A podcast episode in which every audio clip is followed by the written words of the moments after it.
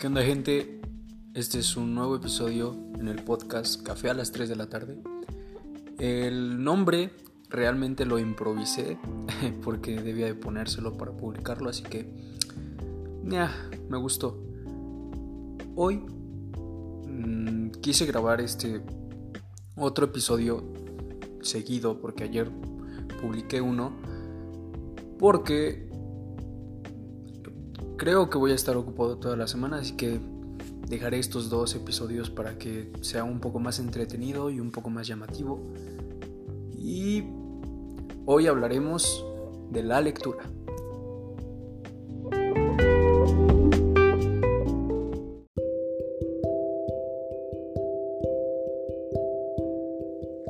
Bien, para empezar, la lectura es un método muy importante para desarrollar habilidades cognitivas y de interacción entre las personas. Esto quiere decir que el leer te permite desarrollar habilidades para expresarte, para transmitir ideas de una manera más adecuada.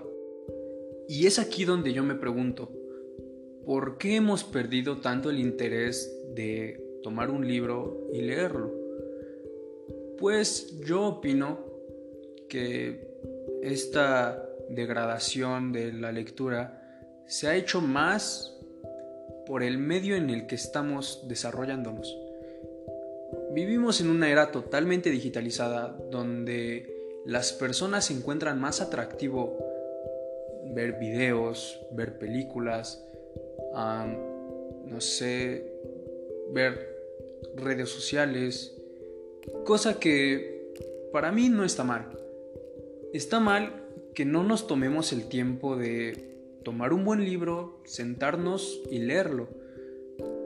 Mm, habían, bueno, yo me acuerdo mucho que en las escuelas decían que por lo menos 30 minutos al día podemos leer. Y yo estoy un poco en desacuerdo de esa idea.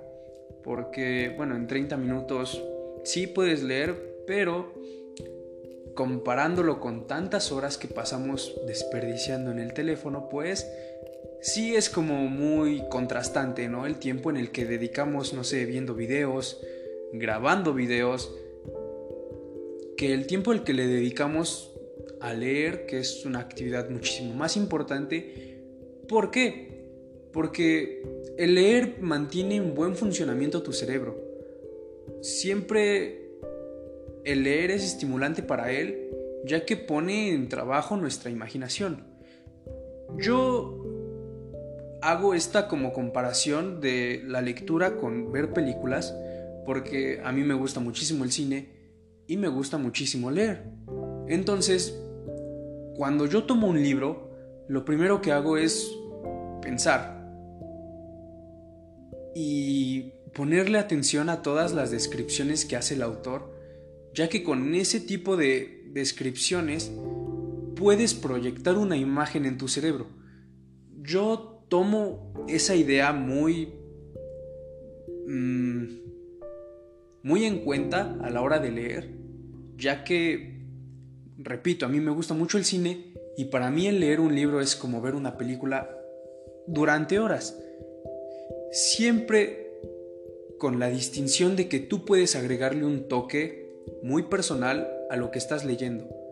Por ejemplo, si un autor te da las características de su actor principal, bueno, de su personaje principal, de su protagonista, pues tú puedes cambiarle o modificarle ciertas cosas para que no sé, se parezca a ti o se amolde a tu personalidad. Obviamente que siempre un protagonista tiene una personalidad marcada, pero a lo que me refiero es que Tú en tu imaginación puedes cambiarle y quitarle lo que quieras. Y eso es algo muy valioso para mí que tienen las historias y que tienen los libros. Ahora bien, la lectura nos puede ayudar en distintas formas. Se ha comprobado que nuestra generación tiene más problemas respecto a enfermedades como la ansiedad o el estrés.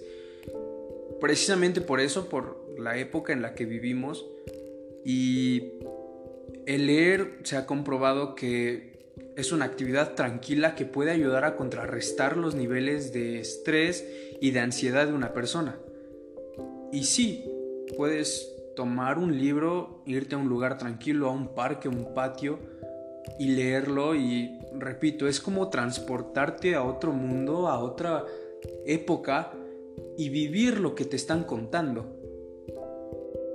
Entonces, pues, repito, siempre es importante leer ya que nos ayuda a desarrollar habilidades para enfrentar nuestras actividades en la vida diaria.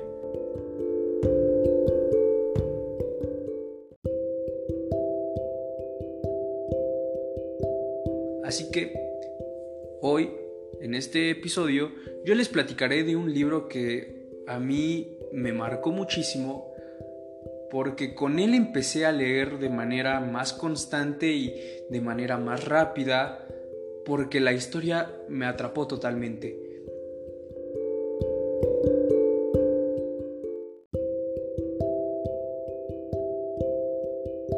Un libro que tenga algo que contar es un libro que vale la pena leer. Entonces, yo les contaré mm, esta historia, bueno, más que nada como la sinopsis un poco más extensa, sin hacerles spoilers, para que si a ustedes les gusta este libro lo puedan adquirir, lo puedan leer en internet y créanme que si lo leen no se van a arrepentir.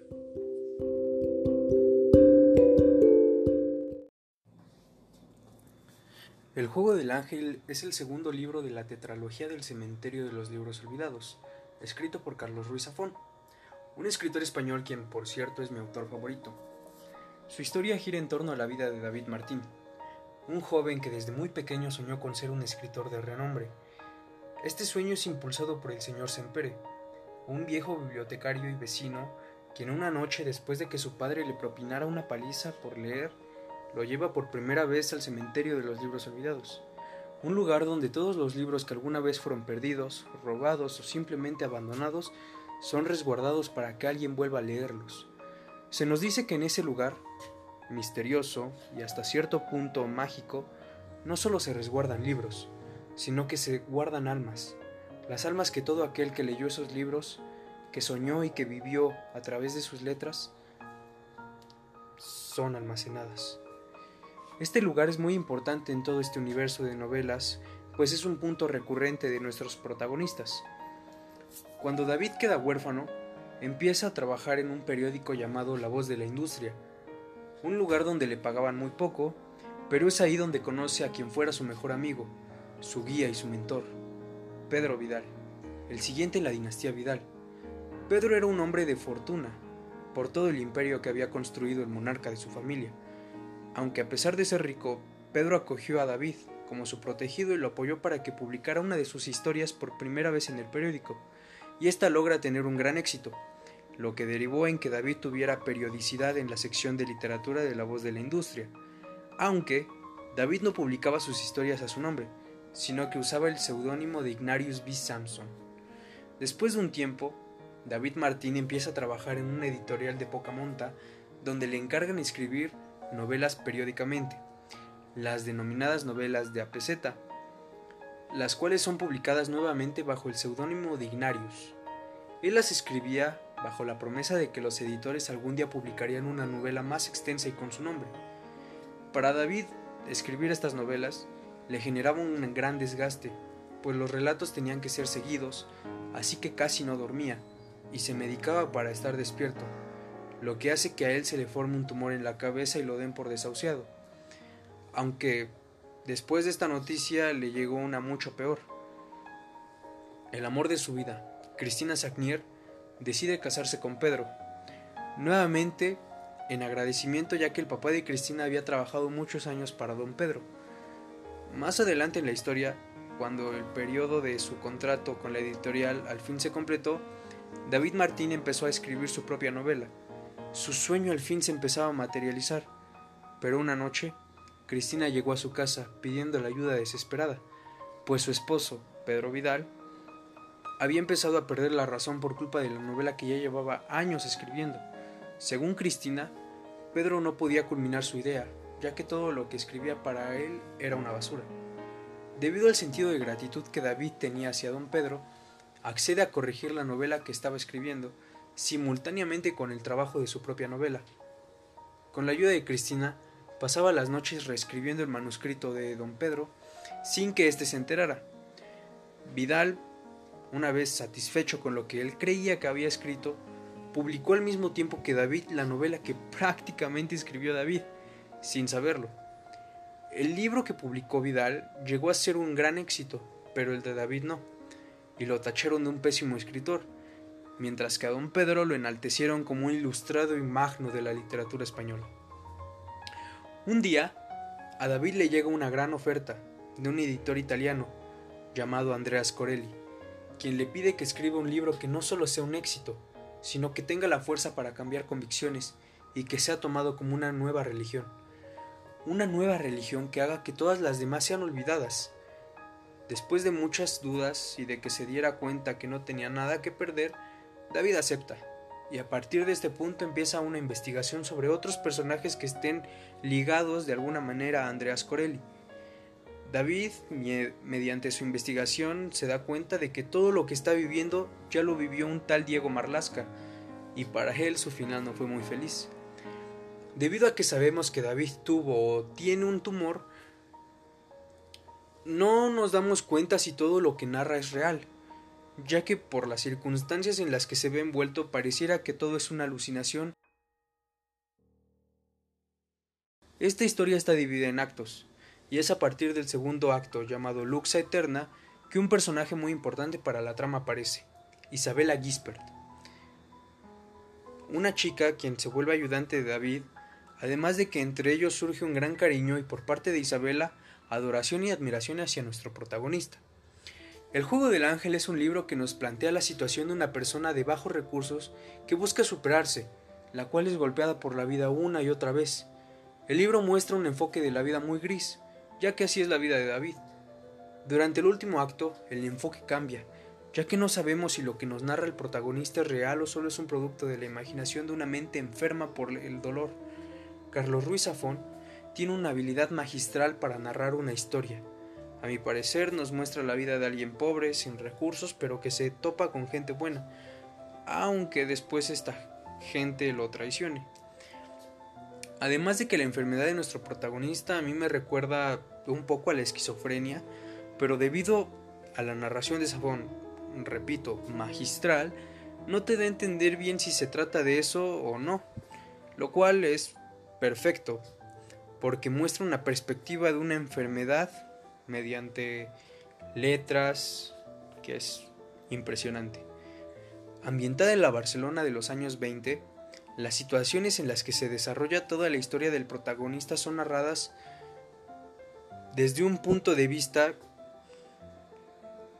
simultáneo entre varios personajes, pero más enfocado desde David Martín.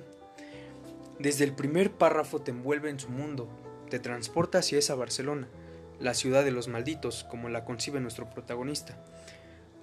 Yo, al leer esta obra, me hizo sentir muchas cosas. Logra sentir alegría, exaltación, tristeza, miedo, intriga y todo tipo de sentimientos más. No quieres dejar de leer ni un solo momento. Te hace querer estar ahí, en las ramblas de Barcelona, en las casas de los Vidal, en el cementerio de los libros olvidados, en la voz de la industria, en la librería de los Empere, en todo tipo de locaciones que aparecen en el libro. Pues ya lo había dicho Carlos Ruiz Zafón en alguna entrevista, todas las locaciones y en especial Barcelona, es un personaje propio, porque con las narraciones toma vida. Y es con eso que me quedo, con la sensación de transportarme a otro mundo que me dio el juego del ángel.